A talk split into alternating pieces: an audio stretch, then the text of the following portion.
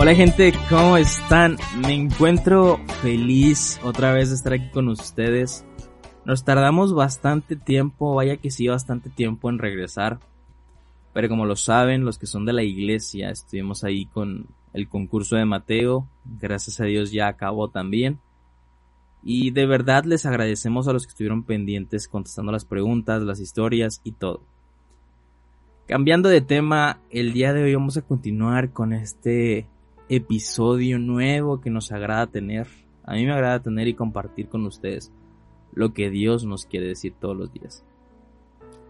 Y no sé si les pasa que agarramos el teléfono para ver la hora o para ver el día de la semana en el que estamos.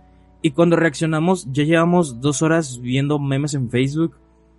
O a mí me pasa que me clavo viendo videos en, Facebook y me va saliendo otro tras otro tras otro y me pico.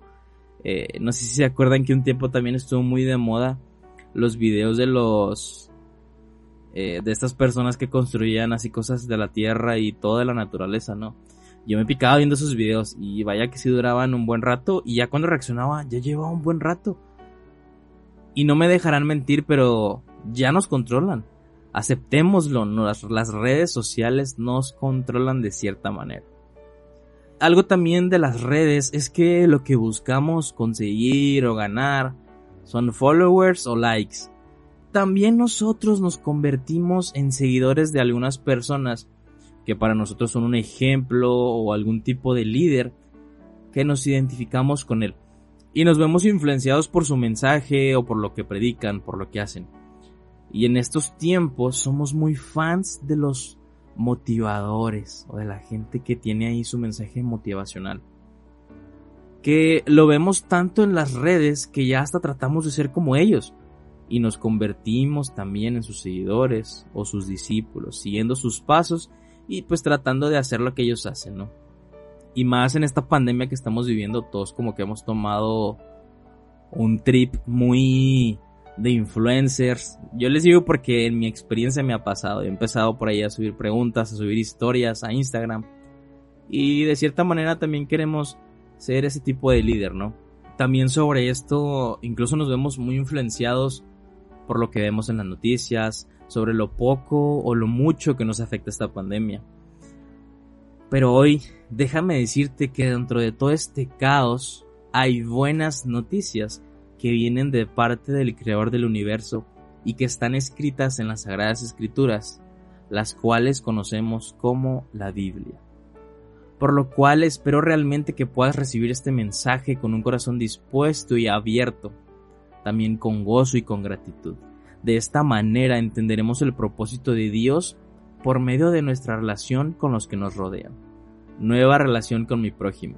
Ese es el tema de este episodio como ya lo viste en el título. Y cuando escuchamos relación con mi prójimo, rápidamente se nos viene a la mente la relación que tenemos con los amigos, con la chica que nos gusta, pero aún no abordaremos estos temas que también son importantes. Pero en este episodio vamos a analizar cómo tener una relación, y no solamente de amistad, ya que tenemos cierto tipo de relaciones con diferentes personas a lo largo de nuestra vida, ya sea en el trabajo, en la escuela, Así que pon mucha atención a los siguientes consejos que vamos a analizar. La base bíblica se encuentra en el libro de Romanos capítulo 15 versículo 2 que dice así. Cada uno de nosotros agrade a su prójimo en lo que es bueno para edificación. Bien, primer consejo, construye buenas relaciones. No solamente es tener relaciones con el prójimo, sino que estas deben ser buenas relaciones. Porque de qué vale la pena tener relación con muchas personas si ninguna de estas relaciones es buena. Y todos estamos de acuerdo que la mayoría de las cosas que podemos definir como exitosas dependen en parte de las buenas conexiones que tengamos con los demás. En el bajo mundo lo conocemos como palancas o eh, ventajas, ¿no? Y lo podemos ver cuando sucede que alguien nos recomienda algún trabajo y pues esto nos ayuda mucho, ¿no? O por ejemplo la frase de, no hombre, yo tengo un conocido que le sabe esto, me puede ayudar, etcétera, etcétera, ¿no?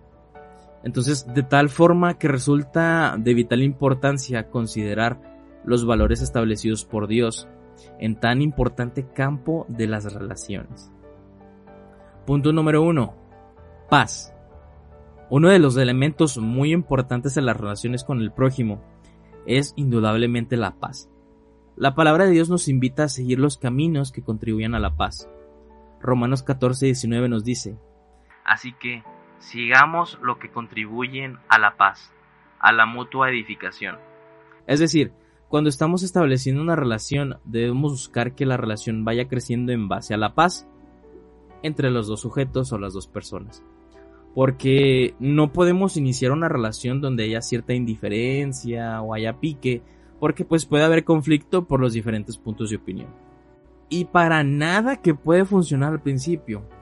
Obviamente puede mejorar, pero para esto debemos buscar los rumbos que nos lleven a establecer una relación donde la paz abunde. Y esta búsqueda debe ser intencional y profunda, o sea, no nada más por encimita, no sirve de nada. Ya que en toda circunstancia adversa se necesita tener presente que ahora somos promotores de la paz al ser hijos de Dios. Y al ser promotores de la paz no somos promotores de la violencia. Esto nos permitirá ser una persona más aceptada y respetada, ya que la gente prefiere establecer una relación con alguien que le transmita paz a que le transmita desorden o conflicto.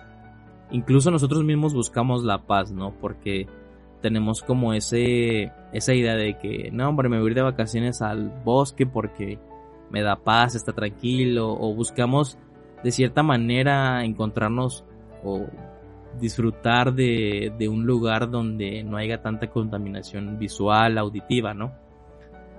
Siguiente punto, humildad. Este factor llamado humildad es el que nos va a ubicar de manera correcta frente a los demás. ¿Por qué? Porque nos permite vernos como una persona que no hace las cosas por contienda o por vanagloriarse. Y de esta manera nos permite encontrar o desarrollar un espíritu de servicio, buscando obviamente el bien de los demás y no el propio. Otra cosa también es que la humildad nos hace aceptar nuestras propias limitaciones y aceptarnos tal y como somos. De esta manera nos hacemos personas transparentes y sencillas. Y es que la humildad es una condición que reniega el orgullo y esta la debemos trabajar todos los días, todos los días. Otra cosa es que este principio es el que nos permite identificarnos con nuestro Señor Jesucristo y de esta manera encontrar realizaciones personales que nos darán solidez en el camino del Señor. Filipenses 2.3 nos dice, Nada hagáis por contienda o por vanagloria, antes bien con humildad, estimando cada uno a los demás como superiores a él mismo. El siguiente punto es la paciencia el diccionario define la paciencia como una capacidad de sufrir o tolerar desgracias y adversidades o cosas molestas u ofensivas con fortaleza, sin quejarse ni rebelarse. Uf, con este elemento importantísimo. La verdad es que es una de las virtudes que con las que de plan no se nace. Y no me dejarán mentir que para ser paciente es algo de mucho tiempo para conseguirlo. Y es que es algo que tenemos que cultivar. Al igual que una plantita, hay que regarla, debemos esperar a que nazca, a que vaya creciendo y se haga más fuerte. Y claro que todo depende a cómo la cuidemos y le vayamos dando los tratamientos que debe llevar. El 8 de noviembre del 2018 se publicó un artículo en el New York Times por Hannah Goldfarb donde explica cómo podemos cultivarla y cito, Vale la pena cultivar la paciencia, la habilidad de mantenerte tranquilo frente a la decepción, la angustia o el sufrimiento. Esta virtud se relaciona con una serie de beneficios positivos para la salud, tales como la disminución de la depresión y otras emociones negativas. Algunos investigadores han llegado a la conclusión de que las personas pacientes ostentan conductas más prosociales como la empatía y son más propensas a demostrar generosidad y compasión.